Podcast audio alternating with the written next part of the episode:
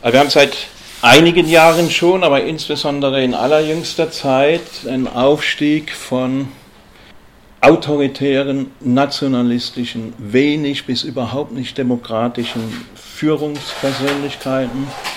Es sind einige, die man so kennt, Putin, Erdogan, Orban, Duterte auf den Philippinen, äh, Trump jetzt, äh, Le Pen, ich würde sagen, noch mal verhindert, aber die Frage ist offen, wie es weitergeht mit ihr. So jedenfalls meine Einschätzung. Hofer ganz knapp in Österreich noch gescheitert, man erinnert sich. Wilders in den Niederlanden, der entgegen den Jubelmeldungen nach der Wahl Stimmen weiter gewonnen hat. Ja, das muss man immer dabei berücksichtigen. Petri jetzt steht für die AfD, auch wenn ihr persönlicher Stern momentan vielleicht gerade im Sinken ist, aber sie steht für die AfD. Nun, keine Führer ohne Fans die wären nie so groß geworden, wenn sie nicht zig Millionen Fans hätten, die solche Führerinnen mögen, wollen und die sie nach oben spülen.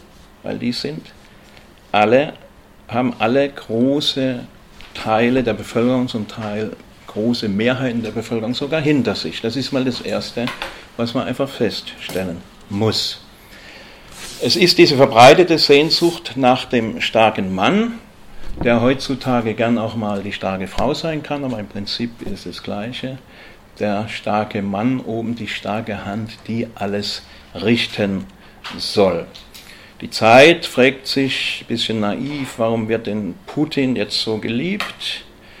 Naja, deswegen, ja, deswegen, weil es unter vielen Menschen die Hoffnung gibt, die Sehnsucht direkt nach starken Führern, die sich nicht so viel um Demokratie und Humanitätsgedusel kümmern, sondern die einfach mal richtig durchgreifen von oben, uns dies schon richtig machen werden.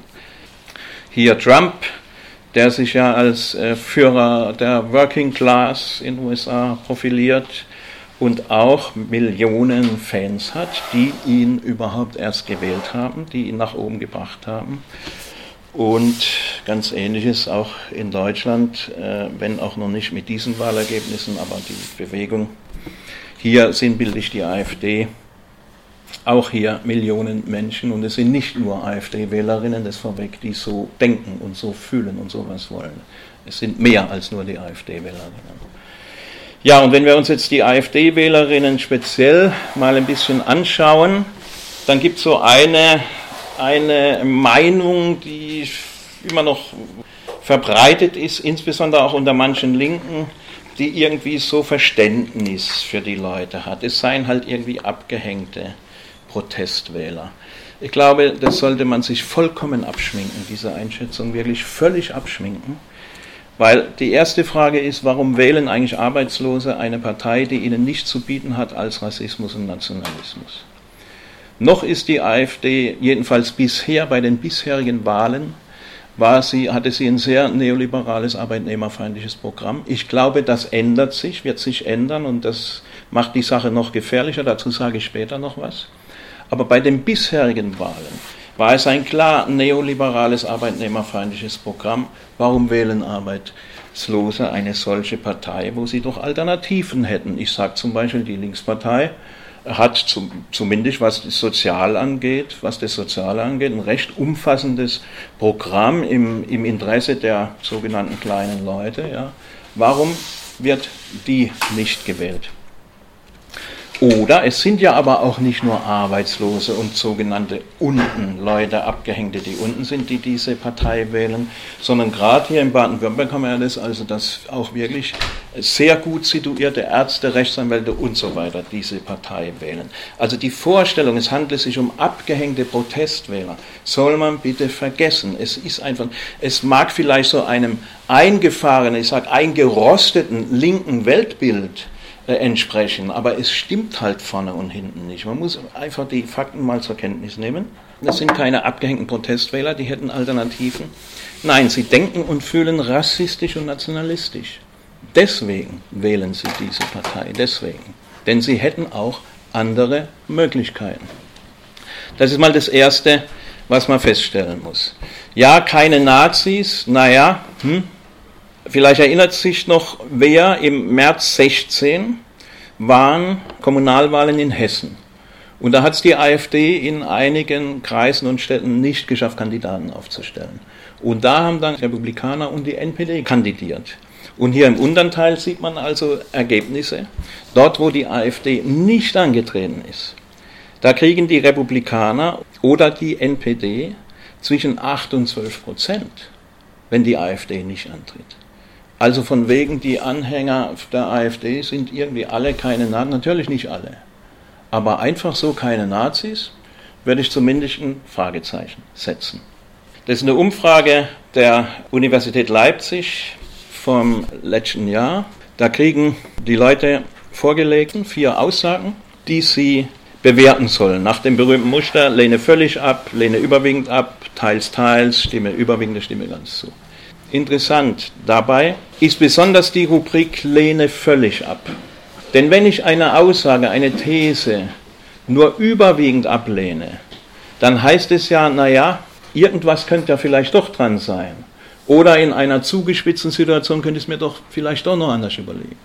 Und die Aussage im nationalen Interesse ist unter bestimmten Umständen eine Diktatur die bessere Staatsform, lehnen nur 60,5 Prozent aller Deutschen völlig ab.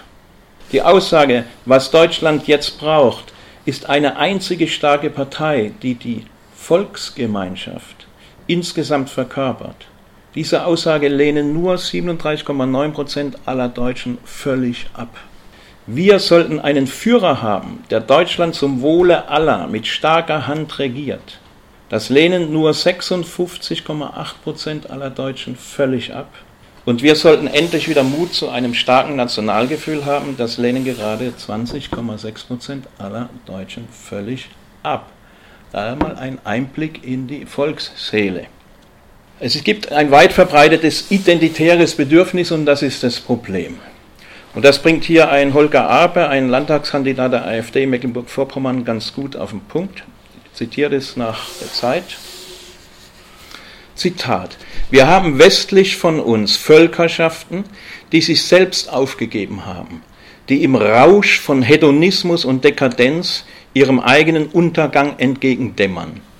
Im Osten aber, in Polen, in Russland, im Baltikum, Slowenien und Ungarn, da stoßen wir noch auf die unbeugsame Vitalität von Völkern, denen die Bewahrung der eigenen Identität wichtiger ist als das Wohlwollen der Brüsseler Eurokraten. Dort sehen wir Völker, denen die eigene Kultur, die eigenen Traditionen mehr bedeuten als die angebliche Alternativlosigkeit der Globalisierung, die in Wirklichkeit nichts anderes ist als die Amerikanisierung des gesamten Erdballs.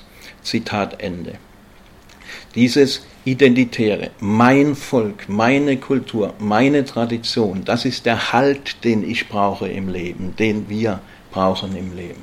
Das geht verloren im westlichen Hedonismus und Dekadenz. Es gibt aber noch Völker, die haben, die wissen noch, was ihr eigenes Volk, ihre eigenen Werte sind. Und danach sehnt man sich. Das ist dieses identitäre Bedürfnis.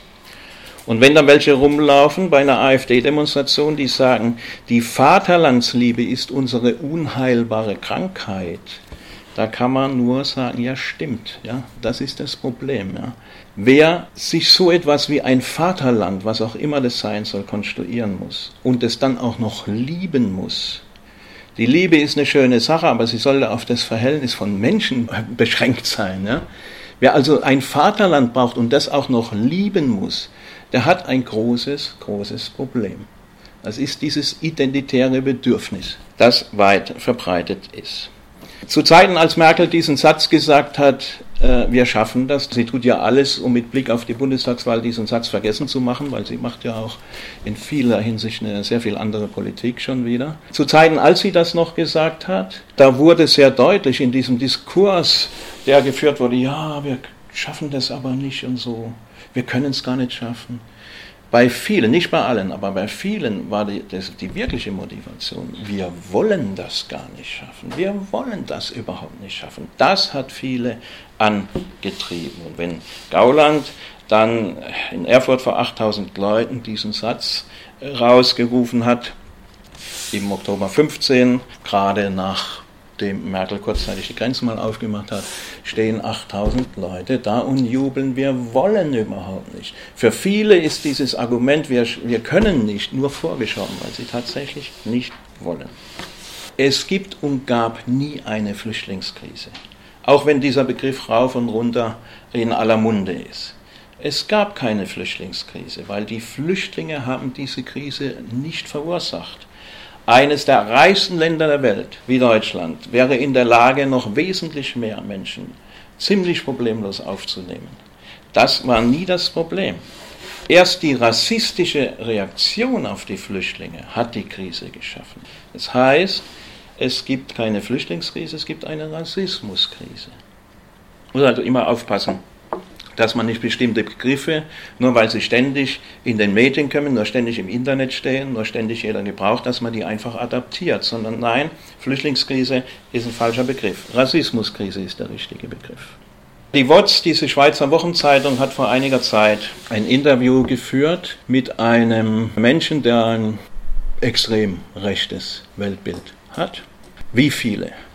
Und er hat unter Zusicherung der Anonymität denen erstaunlich offen geantwortet. Ja, als Quellenstudium kann ich es empfehlen, es ist aber sehr hart. Es ist wirklich so, also da kommen menschenfeindliche Äußerungen am laufenden Band, aber wer will, kann ja googeln, Wort 7. Juli 16.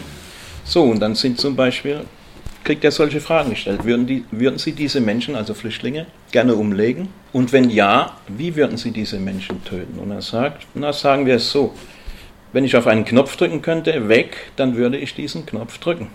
Weg wohin? Weg, einfach weg. Wenn ein Schiff mit Migranten im Mittelmeer versinkt, dann finde ich das eine gute Nachricht. Wieso finden Sie, dass das eine gute Nachricht ist? Das sind wieder tausend weniger, die in die Schweiz kommen. Sie empfinden kein Mitgefühl, wenn Sie Bilder von ertrinkenden Menschen sehen? Nein, gar nicht. Auch wenn es ein kleines Kind ist, nichts. Und Petri geißelt deutsche Hilfsbereitschaft. Das ist die pure Menschenfeindlichkeit.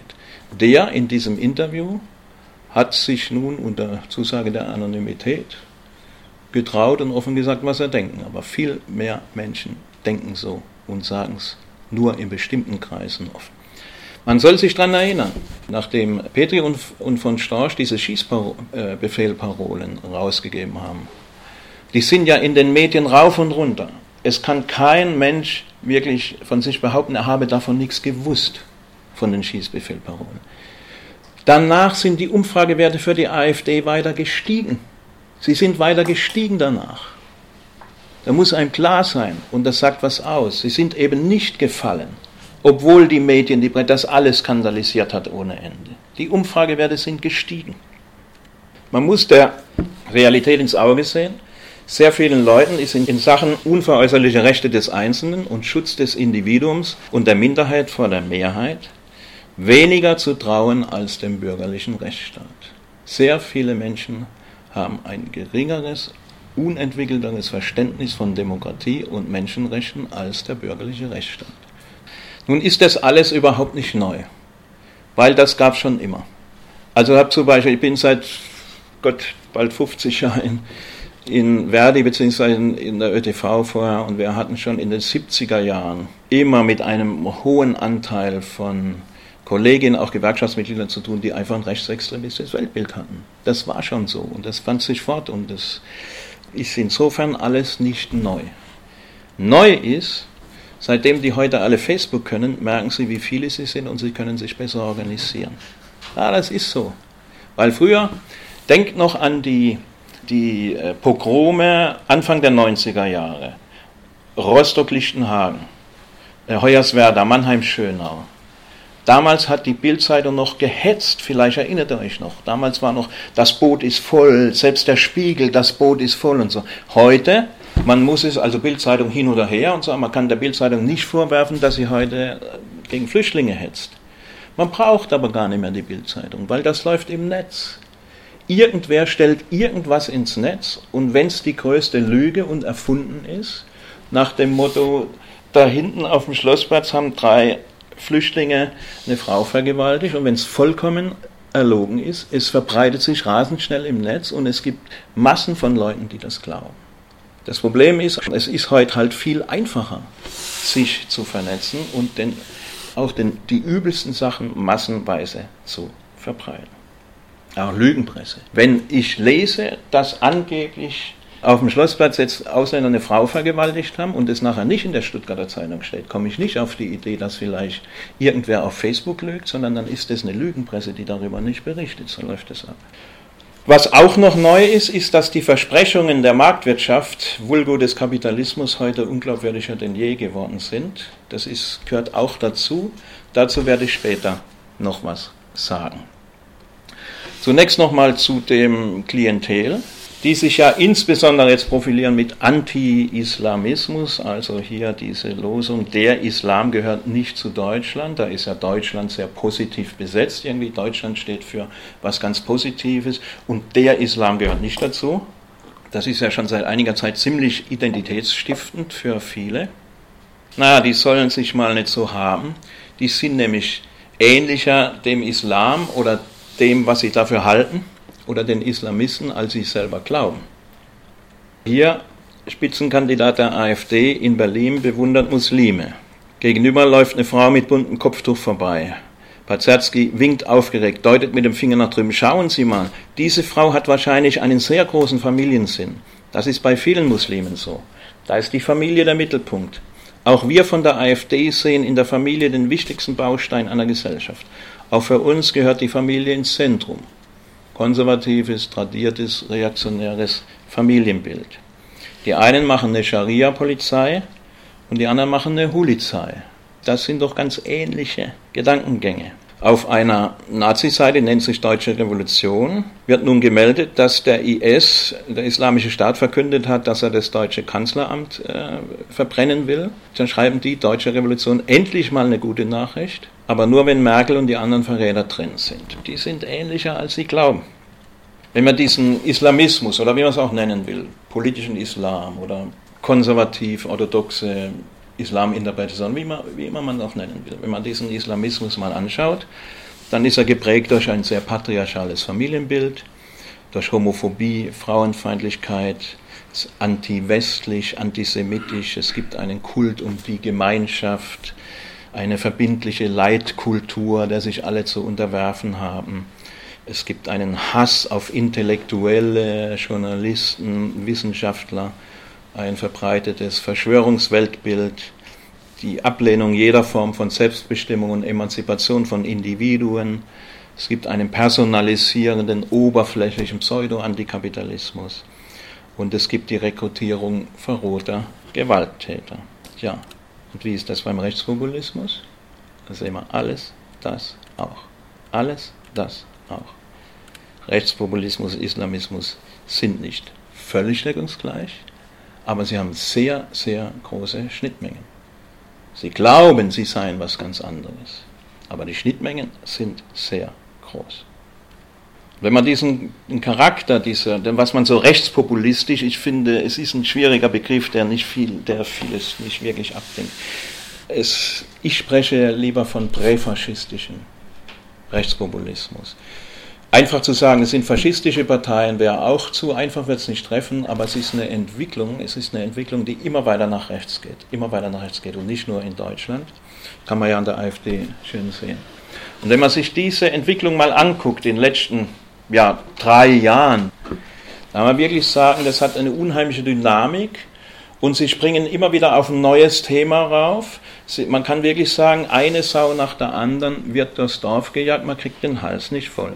Kann sich noch jemand erinnern an diesen verschobenen Professor, der mal mit dem Euro und den faulen Griechen angefangen hat, der Lucke? Der ist schon lang abserviert, der ist schon lang abserviert und zwar vom Petri damals weil Lucke viel zu links war. Mittlerweile läuft Petri Gefahr, zu, zu links in Anführungszeichen dieser Partei zu sein. So fing das an. Da redet ja kaum noch jemand mehr davon. Dann kamen die Flüchtlinge, der Islam, Was kommt als nächstes? Die Gierigen da oben, die an allem schuld sind, die Juden, da fängt es auch schon an. Es gibt viel Antisemitismus in dieser AfD, wenn sie auch versucht, einen anderen Eindruck manchmal zu erwecken. Das ist eine interessante Erhebung, auch aus dem Bericht der Studie Deutsche Mitte, die jetzt auch im Antisemitismusbericht der Bundesregierung, der ist Anfang April rausgekommen, mit veröffentlicht wird. Antisemitismus nach Parteipräferenz. Da wird nochmal nach klassischem Antisemitismus, nach israelbezogenem Antisemitismus unterschieden. Aber man sieht, dass sowohl beim klassischen Antisemitismus, beim israelbezogenen Antisemitismus die AfD am schlechtesten abschneiden, also die Anhängerinnen der AfD am schlechtesten abschneiden.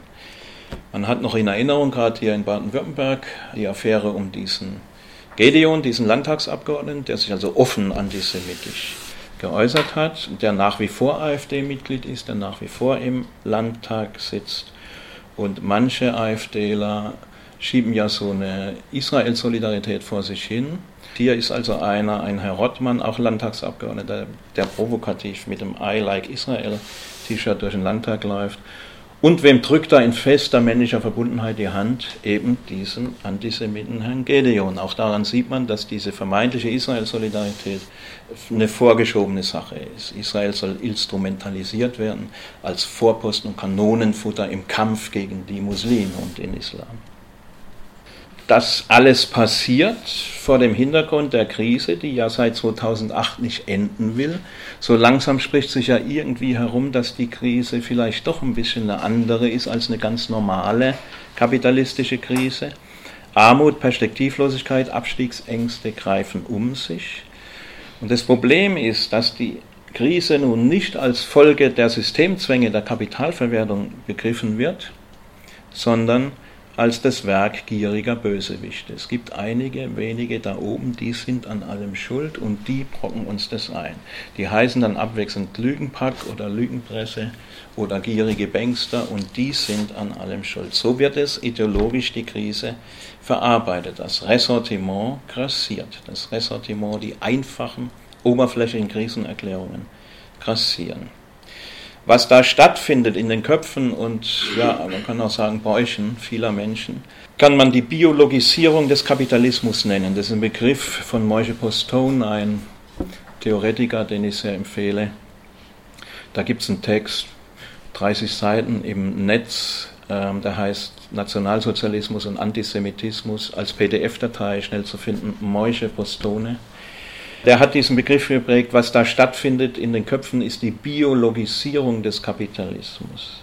Was damit gemeint ist, wird an diesem Bild ziemlich deutlich. Das ist also eine Anti-TTIP-Demonstration und da laufen nun welche rum, also natürlich nicht alle, aber welche, die da rumlaufen und sich für furchtbar kritisch halten, haben nun dieses Transparent gemalt.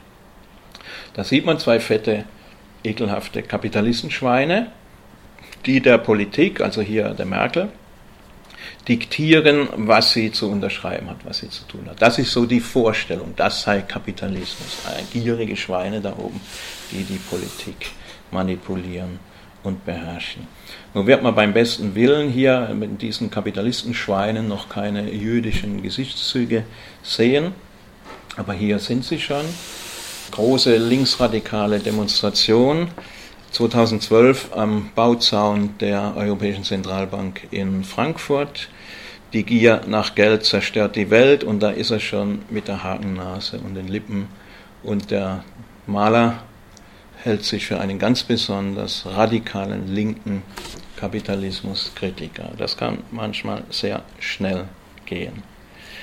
Antisemitismus ist das Ressentiment gegen die kapitalistische Moderne, nicht die notwendige Kritik am Kapitalismus, dazu sage ich in aller Kürze dann auch noch, was dies notwendig ist, sondern das Ressortiment, dass die Herrschaft von Markt und Kapital als persönliche Herrschaft bösartiger Menschen fantasiert, im Vernichtungswahn gegen die vermeintlich Schuldigen kulminiert und die Juden damit identifiziert.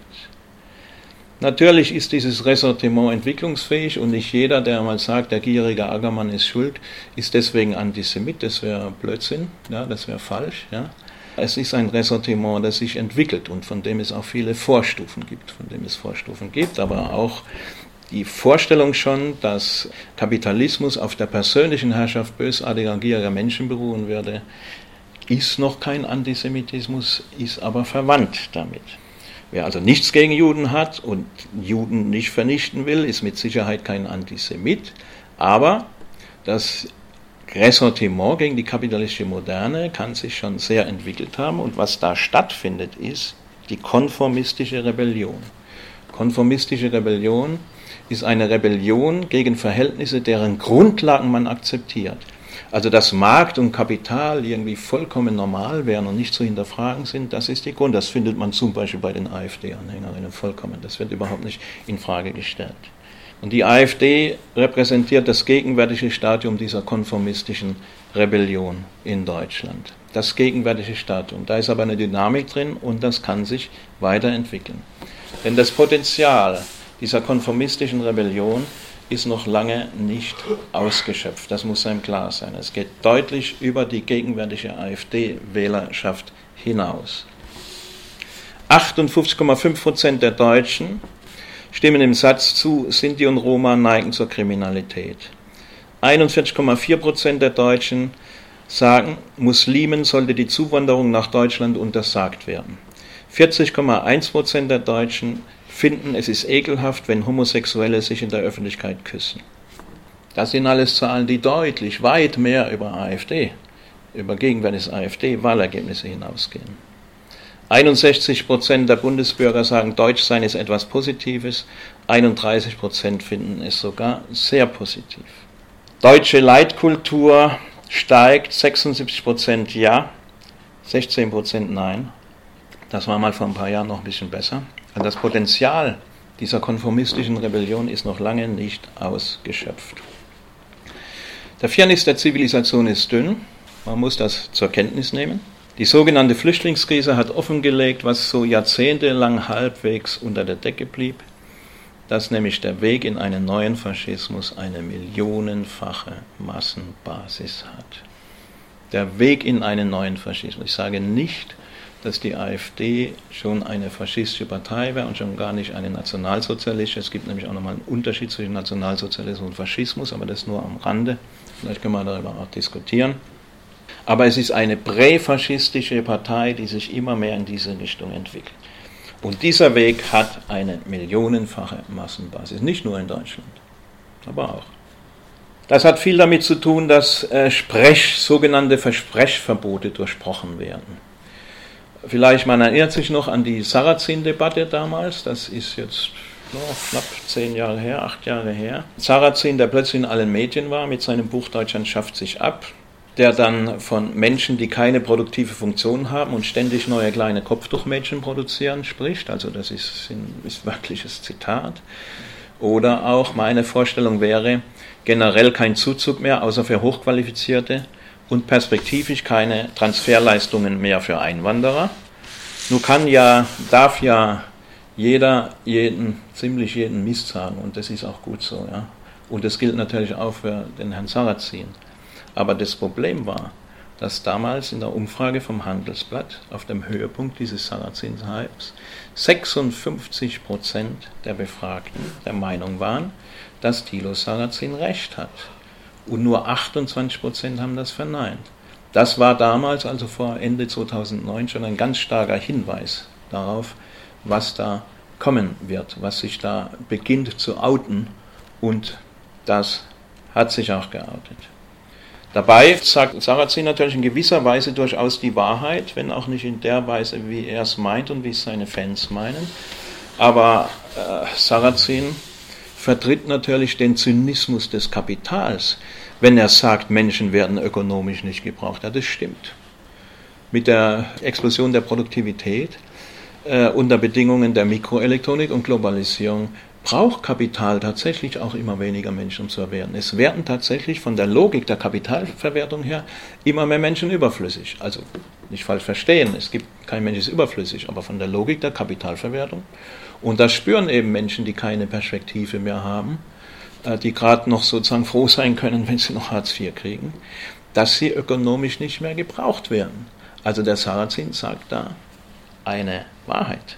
Es werden eben immer mehr Menschen für das Kapital unverwertbar und deswegen überflüssig und viele spüren das und haben Angst vor dem Abstieg. Statt nun aber die systemischen Ursachen zu verstehen, grenzen sie sich panisch und aggressiv ab von den sogenannten Losern, die unter ihnen stehen, die Loser, die uns auf der Tasche liegen, seien es die faulen Griecher, Griechen, seien es die Sozialhämpfer, seien irgendwas, weil dahin will man nicht auch abrutschen.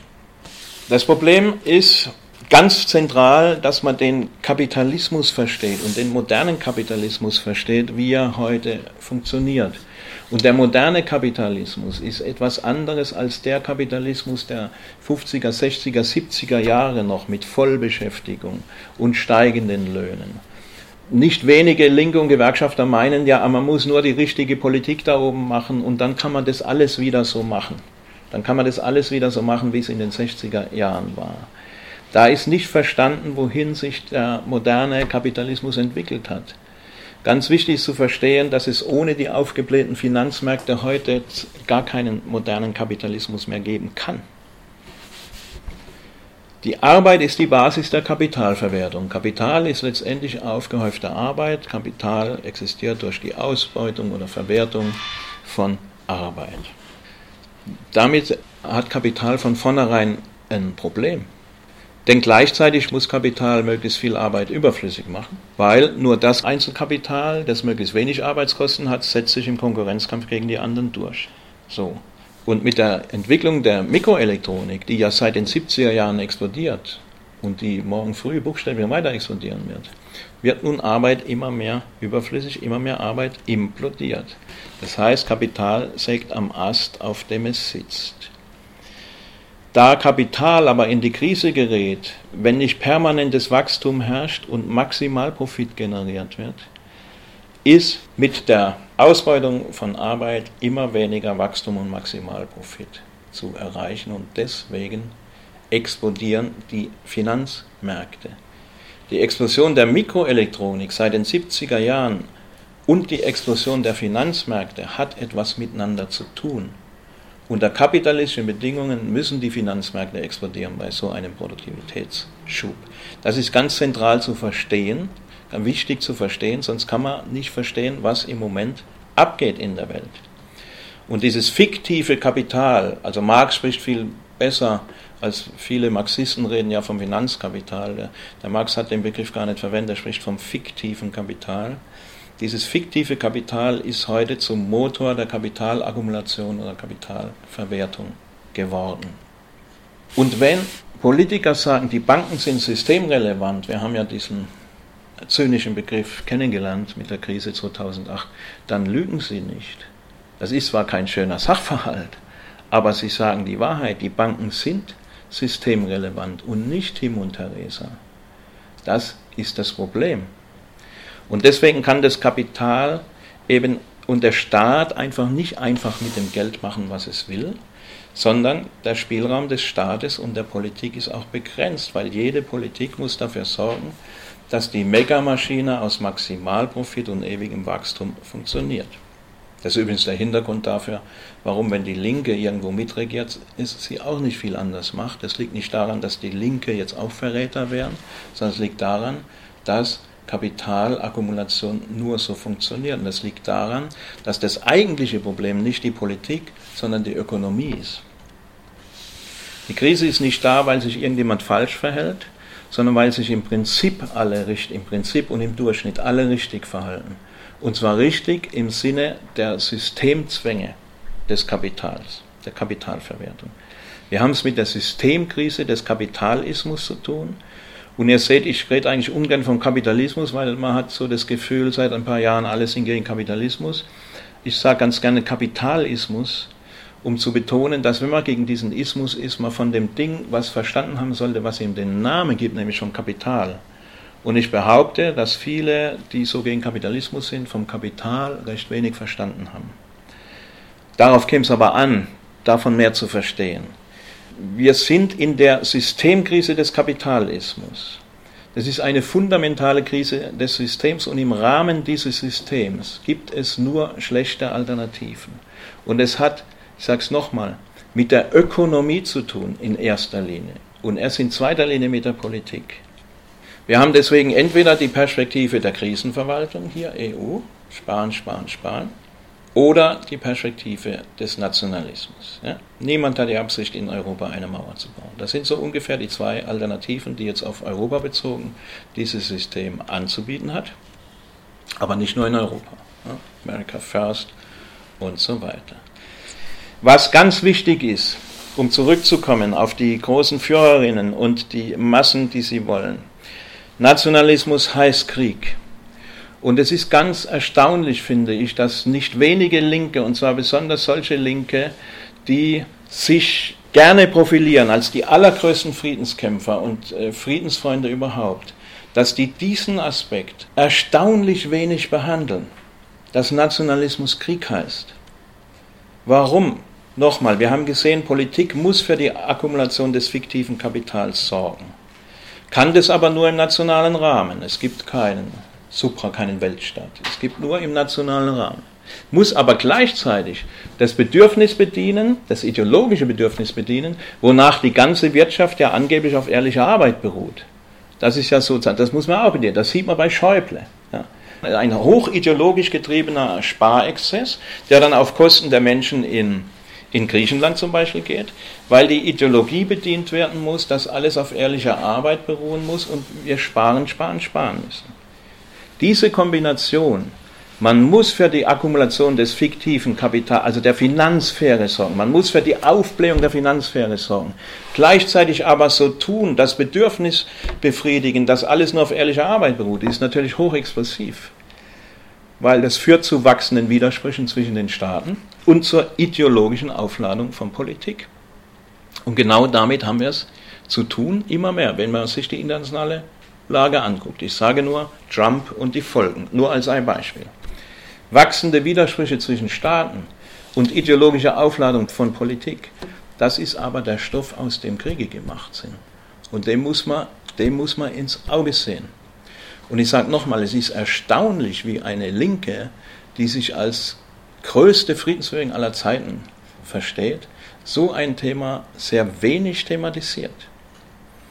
Leute, die sagen, Grenzen zu, unser Land zuerst, und die entsprechend eine Politiker auch dranbringen, die werden natürlich, das wird natürlich zur Folge haben, dass früher oder später das negative wirtschaftliche Folgen haben wird, auch für, für die Menschen selbst, die solche Politiker gewählt haben. Wie werden die reagieren, wenn negative wirtschaftliche Folgen von Protektionismus, von Mauern um sich herumziehen eintreten? Werden die sagen, oh, oh, wir haben einen Fehler gemacht? Das wäre zu wünschen, aber es ist eher nicht zu erwarten. Eher zu erwarten ist, die Reaktion wird sein, das Ausland ist schuld. Wenn es uns in Frankreich schlechter geht, ist Deutschland schuld. Wenn es uns in Deutschland schlechter geht, ist Frankreich schuld. Wenn es uns in Italien schlechter geht, ist Spanien schuld und so. Das liegt doch, das liegt in der Luft. Grenzen zu unser Land zuerst. Ja, das heißt wachsende Kriegsgefahr. Und man merkt so ein bisschen schon, wie der Nationalismus auch im deutschen Diskurs wächst. Solche Meinungsartikel jetzt hier aus der Welt, ja, Germany first, ja, warum denn nicht? Ne? Warum denn nicht? Wenn alle zuerst, dann wir doch auch zuerst. Ne? Die britische Marine hat Warnschüsse gegen ein spanisches Schiff losgelassen. Beide Westen, beide EU. Ja. Wegen Gibraltarstreits wird schon über Krieg gesprochen. Duterte, der Chef der Philippinen, der Regierungschef, droht öffentlich EU-Politikern, die ihn kritisieren, mit Aufhängen. Das sind nur ein paar Beispiele, wie der Diskurs auch zunehmend verroht, wirklich verroht. Das ist aus der Welt eine Grafik. Die Welt ist, ich zitiere die Welt deswegen gern, weil sie nun gerade nicht dafür bekannt ist, ein Kampfblatt gegen den Kapitalismus zu sein. Deswegen ist besonders interessant, was so aus der Ecke kommt. Ja, Kriege, Terror, Instabilität, die Welt ist ein Pulverfass. Also je röter die Länder hier auf der Karte sind, desto höher ist die Krise, desto höher ist das politische Risiko. Noch nie seit 1945 war die Gefahr von Faschismus und Krieg so groß wie heute weltweit. Das ist Tatsache. Nationalismus heißt Krieg. Es ist erstaunlich, dass gerade einer, der nun ganz besonders für diese Aussage steht, nämlich Putin, von nicht wenigen Linken wie Rechten als Friedensfreund verstanden wird. Putin führt Kriege aggressiv in Syrien, in der Ostukraine, okkupiert die Krim. Was macht die Friedensbewegung? Man kriegt nichts mit. Wobei doch traditionelle Linke, wenn sie sich, ich sage mal, ein bisschen an Lenin erinnern würden, wüssten, dass Lenin Imperialismus beschrieben hat als nach innen reaktionär und nach außen aggressiv. Und das trifft auf das Putin-Regime zu wie auf kaum ein anderes Regime. Also Linke, die ihren Lenin gelesen hätten, müssten eigentlich anders auf Putin reagieren, wie viele tun. Aber das nochmal als äh, Randbemerkung. Ja, man weiß nicht so genau, ob es linke oder rechte Demonstrationen sind, bei denen Russlandfahnen geschwenkt werden. Die AfD, AfD-Leute laufen auf einer Demonstration rum mit dem Zitat von Ernst Thälmann, also dem legendären Führer der KPD in der Weimarer Zeit, der dann ins KZ kam, von den Nazis auch umgebracht wurde. Ernst Thälmann, das Zitat ist korrekt, das ist kein falsches Zitat. Mein Volk, dem ich angehöre und das ich liebe, ist das deutsche Volk. Und meine Nation, die ich mit großem Stolz verehre, ist die deutsche Nation. Also linker Nationalismus hat Tradition, ist nichts Neues. Ja, Zeitinterview, die Zeit mit Herrn Gauland. Was ist der Unterschied zwischen Ihnen und Frau Wagenknecht? Gauland, na, dass sie in der falschen Partei ist vielleicht ein bisschen zugespitzt. Ja, natürlich, Gauland macht auch seinen Wahlkampf, ist klar. Aber ist es völlig falsch? Ist das wirklich völlig falsch? Man erinnert sich an die Aussage von Sarah Wagenknecht, wer sein Gastrecht missbraucht, der hat sein Gastrecht eben auch verwirkt. Das schlug ja ziemlich viel Wellen, also gegen die Flüchtlinge, gegen die Migranten gerichtet, schlug für ziemlich viel Wellen. man muss zur Ehre der Linkspartei auch sagen, also auch in der Linkspartei, also sie hat auch in, in ihrer Partei selbst viel Widerspruch gekriegt, zum Glück. So. Und dann ist interessant, wie sie sich auf einer Parteivorstandstagung gegen diese Vorwürfe verteidigt. Dann sagt sie nämlich, naja, stimmt ja, also natürlich ist das Gastrecht kein juristischer Begriff. Juristisch ist es vielleicht nicht ganz korrekt, sagt sie. Aber die große Mehrheit empfindet das trotzdem so und sie nimmt ihren Satz nicht zurück. Was hat sie da gesagt? Da hat sie gesagt, na, wenn die Mehrheit die Menschenrechte abschaffen will, dann schaffen wir sie halt ab. Das hat sie gesagt. Und klar, dass ein Gauland dann jubelt. Ja? Es ist erfreulich zu sehen, zu wie viel Realpolitik die Linken manchmal fähig sein können sagte Alexander Gauland. Also was jucken uns die Menschenrechte? Links oder rechts? Jakob Augstein, äh, Herausgeber des Freitag und vielgelesener Kolumnist im Spiegel, ähm, ist einer, der ganz stark auf Linksnationalismus macht. Also hier zwei Zitate, es gibt mehrere. Das kurze Zeitalter der Globalisierung mündet in eine Rückbesinnung auf das Nahe, die Heimat, die Nation, was bleibt uns sonst? Die Nation, was bleibt uns sonst? Oder die soziale Gerechtigkeit muss gegen Kapital und Konzern errungen werden, aber die Identität, ich erinnere an das identitäre Bedürfnis am Anfang, die Identität gegen die Migration. Auch Heimat ist ein Menschenrecht. Eine ganz neue Kategorie von Menschenrechten wird aufgemacht. Heimat. Heimat. Das sind Linke. Augstein hält sich für links, ist ein linker Kapitalismuskritiker. Ja, und einige Linke haben gejubelt über den Brexit. Ja, ohne EU sei es doch viel besser. Das ist so eine der Meldungen, die dann nach dem Brexit sich gehäuft haben aus Großbritannien. Überfälle, bestimmt auch körperliche Übergriffe auf Polen und Polinnen in Großbritannien. Wir wollen kein polnisches Ungeziefer mehr. Eine Stellungnahme der antikapitalistischen Linken in der Linkspartei. Erklärung des Bundessprecherinnenrates keine Zukunft für mit der EU, also nach dem Brexit. Ja. Das Nein war die einzig angemessene Antwort, auch für linke Sozialisten und Kommunistinnen. Also der Brexit von links bejubelt. Nun gibt es zum Glück auch andere Linke, die das anders sehen, die dagegenhalten. Zitat, eindeutig rechtsdominierte Austrittskampagnen, also EU-Austrittskampagnen, lassen sich nicht links besetzen. Linke, die angesichts der berechtigten Kritik an den undemokratischen Institutionen der EU auf die Stärkung des Nationalstaates setzen, und genannt werden dann zum Beispiel namentlich Heiner Flassbeck, Wolfgang Streeck, Jean-Luc Mélenchon, Stefano Fassina, Oskar Lafontaine und Sarah Wagenknecht, beschreiten einen gefährlichen Irrweg für die Linke. Schon Anfang der 80er Jahre hat die Erfahrung der linken Regierung Mitterrand die Grenzen einer keynesianischen Politik in einem Land aufgezeigt. Ein Sozialstaat in einem Land ist aber auf Dauer kaum möglich, auch nicht in nordeuropäischen Ländern. Weiß jemand, von wem das stammt, das Zitat? Vielleicht mal gelesen?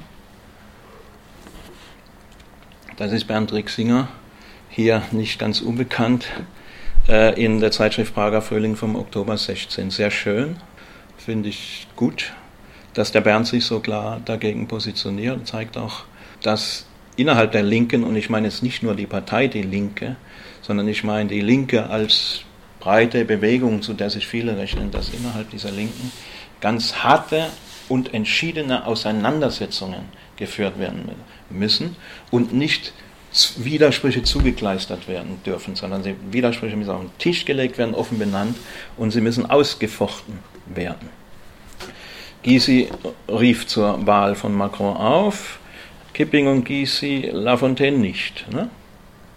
Ganz besonders erstaunlich, dass Linke, die nun mehr oder weniger offendeutlich gegen die EU sind, das überhaupt nicht in Zusammenhang mit der Friedensfrage stellen. Das ist eigentlich unglaublich. Gerade linke Friedensfreunde, die gleichzeitig die EU demontieren wollen. Man kann sich doch vorstellen, wie ein Europa ohne EU aussehen würde. Mauern, überall Mauern. Und das hat doch was mit Friedenspolitik zu tun. Warum wird es nicht thematisiert? Der Exportweltmeister, also Deutschland, ist ja nun auf offene Grenzen in besonderem Maß angewiesen. Zwei Länder auf der Welt, die in ganz besonderem, extremem Maß auf offene Grenzen angewiesen sind, nämlich China und Deutschland, die zwei großen Exportweltmeister. Man soll sich mal vorstellen, ein Europa, in dem überall Mauern hochgezogen werden oder eine Welt, das würde natürlich zwangsläufig die Aggressivität des Exportweltmeisters, also Deutschlands, enorm erhöhen. Wo sind die linken Friedensfreunde, die gegen die EU sind? Jeder positive Bezug auf die Nation und jedes Zurück hinter die Globalisierung, ob es nun von rechts oder von links kommt, ist reaktionär. Das Problem heißt Kapital, Staat und Nation. Die Linke sollte sich wieder besinnen auf den wichtigen Satz von Karl Marx und Friedrich Engels, wonach die Arbeiter eben kein Vaterland haben. Was muss man tun? Man muss drei Dinge tun. Man muss einmal die Systemfrage stellen, nämlich die Frage der Ökonomie aufwerfen, nicht nur eine falsche Politik kritisieren, sondern die Frage aufwerfen, wie funktioniert eigentlich der Kapitalismus und warum funktioniert er so schlecht. Man muss zum anderen Kämpfe transnational und nicht international führen, weil international heißt immer noch, sich auf die Nationen als den eigentlichen Rückzugsraum und den eigentlichen Raum, in dem Politik gemacht wird und den man auch nicht verändern will, zu beziehen. Jeder Kampf gegen die Verhältnisse, der emanzipatorisch sein will, der darauf angelegt sein will, die Verhältnisse zu sprengen, muss transnational sein und damit Nation, Nationales selbst in Frage stellen. Und das tut Internationales nicht. Internationales stellt Nationales nicht grundsätzlich in Frage. Und man muss natürlich ganz wichtig, und da sind wir bei Gewerkschaftsarbeit auch, Sozialabbau bekämpfen, Umverteilung fordern, diese ganzen fordern ganz wichtig, ganz klar.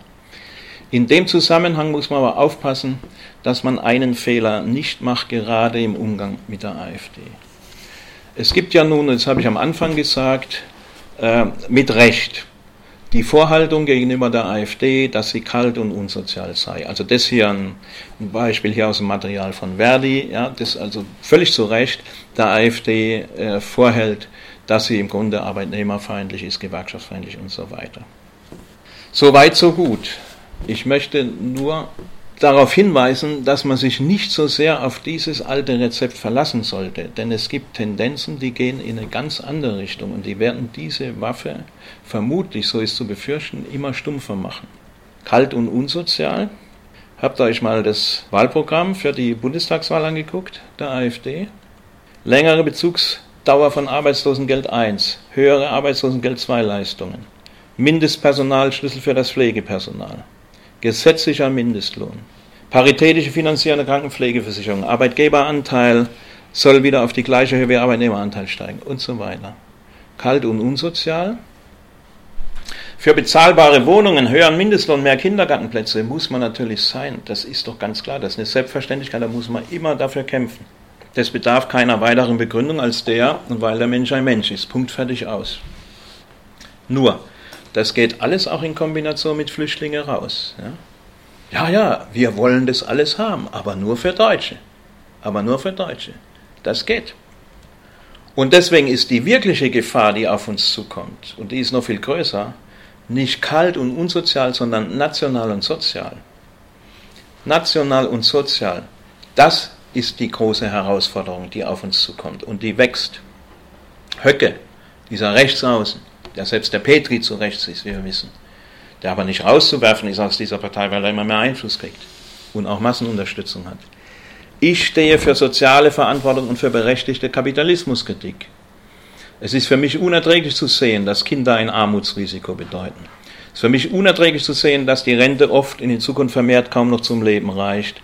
Unerträglich zu sehen, dass Menschen von ihrer Händearbeit nicht mehr leben können. Ich leide daran. Trump, America First, ich bin der größte Stellenerschaffer, den Gott, den Gott je erschaffen hat. Er ist für eine bessere Krankheit, er sagt, er sei für eine bessere, auch er macht auf sozial. Le Pen, ein soziales Programm rauf und runter, rauf und runter. Sozialprogramme will sie ausbauen, den Beamtenapparat aufstocken, Rente mit 60, 35 Stunden Woche festschreiben, den Kündigungsschutz verbessern, will Kaufkraftprämie für, für äh, einkommensschwache Familien und so weiter. Das ist national und sozial. Auch Wilders in Holland, der angefangen hat, als wirklich extremer Neoliberaler, hat sich ganz stark gewandelt. Er hat ganz viel sozial, soziale Forderungen, hat sich ganz stark gewandelt. Ja. Das ist der Entwicklungsweg aller dieser sogenannten Rechtspopulisten, dieser präfaschistischen rechtspopulistischen Bewegungen. Auch die FPÖ in Österreich macht das Soziale immer mehr zum Thema. Und die AfD geht große Schritte auch in diese Richtung, geht große Schritte in diese Richtung. Und als sie sich da kürzlich in Koblenz getroffen haben, da kann man sicher sein, dass Le Pen, Wilders und die anderen der AfD gut zugeraten haben, dass sie auf Sozial, in Richtung Sozial gehen soll, weil das ist erfolgreich, der Weg. Dafür steht ja der Kandidat ähm, Guido Reil in Nordrhein-Westfalen, äh, Gewerkschafter, Betriebsrat, Kommunalpolitiker, 26 Jahre SPD, der jetzt für die AfD kandidiert, ich vertrete die Interessen der kleinen Leute, statt sie zu verraten. Ich bin und bleibe Sozi, aber in der AfD. Das ist die wirkliche Herausforderung für die Linken. Die kommt und die wächst. Und der muss man sich stellen. Und da ist die traditionelle linke Argumentation am Ende ihres Lateins von wegen kalt und unsozial. Das wird, ich befürchte es, immer weniger ziehen. Alte Rezepte werden immer weniger taugen. Und eine Linke, die nur in der Auseinandersetzung mit AfD nur auf kalt und unsozial setzt, die wird tendenziell immer wehrloser werden. Das muss einem klar sein. Und deswegen muss man gegenmobilisieren. Man muss ganz klar gegenmobilisieren. Wenn sich in einer Gesellschaft ein menschenfeindlicher Pol bildet, und das ist so, dann muss man alles dafür tun, dass sich ein menschenfreundlicher Gegenpol entwickelt und dagegenhalten. Man muss polarisieren, polarisieren und nicht zudecken und kein Verständnis für Rassismus und Nationalismus, Homophobie, Frauenfeindlichkeit haben. Nicht das geringste Verständnis haben. AfD, ich bin doch kein Menschenfeind. Man muss jeder menschenfeindlichen Äußerung entgegentreten, ob sie am Arbeitsplatz, in der Straßenbahn, in der Mensa, in der Familie ist. Jeder menschenfeindlichen Äußerung entgegentreten. Der Alltag ist in gewisser Weise das Wichtigste. Sowas darf nicht durchgehen. Jeder und jede muss vor die Frage gestellt werden, denkst du kosmopolitisch? Und willst, dass alle ohne Angst anders sein können. Eine wunderbare Beschreibung von Adorno für eine wirklich befreite Welt. Eine befreite Welt wäre eine, in der alle ohne Angst anders sein können. Willst du eine solche Welt oder willst du dich national abschotten und anderen deine Leitkultur aufzwingen? Vor dieser Frage muss jede und jeder stehen und niemanden darf diese Frage geschenkt werden. Jeder muss sich entscheiden, auf welcher Seite stehe ich. Nun hat dieser, ich sag mal, menschenfreundliche Gegenpol natürlich auch eine große Schwäche. Es gibt ja zum Glück viele, die sich gegen die AfD stellen, die auch was für Flüchtlinge machen und das ist auch gut so, ja, das ist gut. Trotzdem muss man sagen, dass in diesem menschenfreundlichen Gegenpol, den man so genannt hat, es auch Schwächen gibt. Und die große, die größte Schwäche ist das Verständnis für Kapitalismus, Kapitalismuskritik in diesem menschenfreundlichen Gegenpol wenig verbreitet ist. Gut, dass dich Menschenfeindlichkeit empört, aber menschenfreundlich geht auf Dauer nicht mit Kapitalstaat und Nation. Das habe ich versucht anzudeuten, ganz klar anzureißen mit, dieser, diesem kurzen Einstieg in, in die Krise und in die Systemzwänge des Systems. Und das muss klarer werden. Wer empört ist über Menschenfeindlichkeit und sich menschenfeindlich engagieren will, der muss Kapitalismus verstehen, muss Kapitalismuskritik verbreiten. Das ganze Dilemma ist ja gestern in Frankreich nochmal ganz deutlich geworden. Eine präfaschistische Rechtsextremistin, die die EU kaputt gemacht hätte, ein Linksnationalist, der die EU genauso kaputt gemacht hätte, ein Neoliberaler, der die EU erstmal nicht kaputt macht, der aber die katastrophale neoliberale Politik weiterführen wird und eben die Krise letztendlich weiter verschärfen wird. Das ist sozusagen das Dilemma. Natürlich muss man froh sein, dass Le Pen es nicht geworden ist, klar. Aber dass nun alles gut wäre mit Macron, ganz und gar nicht, weil die Krise der EU, die Krisenverwaltung wird weitergehen. Das wird sich verschärfen man sieht, glaube ich, hier sinnbildlich nochmal in diesen drei Personen, dass es viel zu kurz gegriffen ist, wenn man nur noch die ein oder andere Politik verantwortlich macht. Und die Politik muss sich ändern. Man muss das System selbst, nämlich die Kapitalverwertung hinterfragen. Man muss das machen, was ein Karl Marx nicht ohne Grund gemacht hat, nämlich die politische Ökonomie kritisieren, die, die Funktionsweisen des Kapitalismus. Deswegen ist gewisserweise das Wichtigste überhaupt, was man tun kann, Kritik zu verbreiten und die Systemfrage zu stellen. Weil wer die Welt zum Bessern verändern will, der muss verstehen, was Kapitalismus ist. So, jetzt habe ich lang genug geredet. Vielen Dank fürs Zuhören und dann gerne Diskussion. Vielen Dank.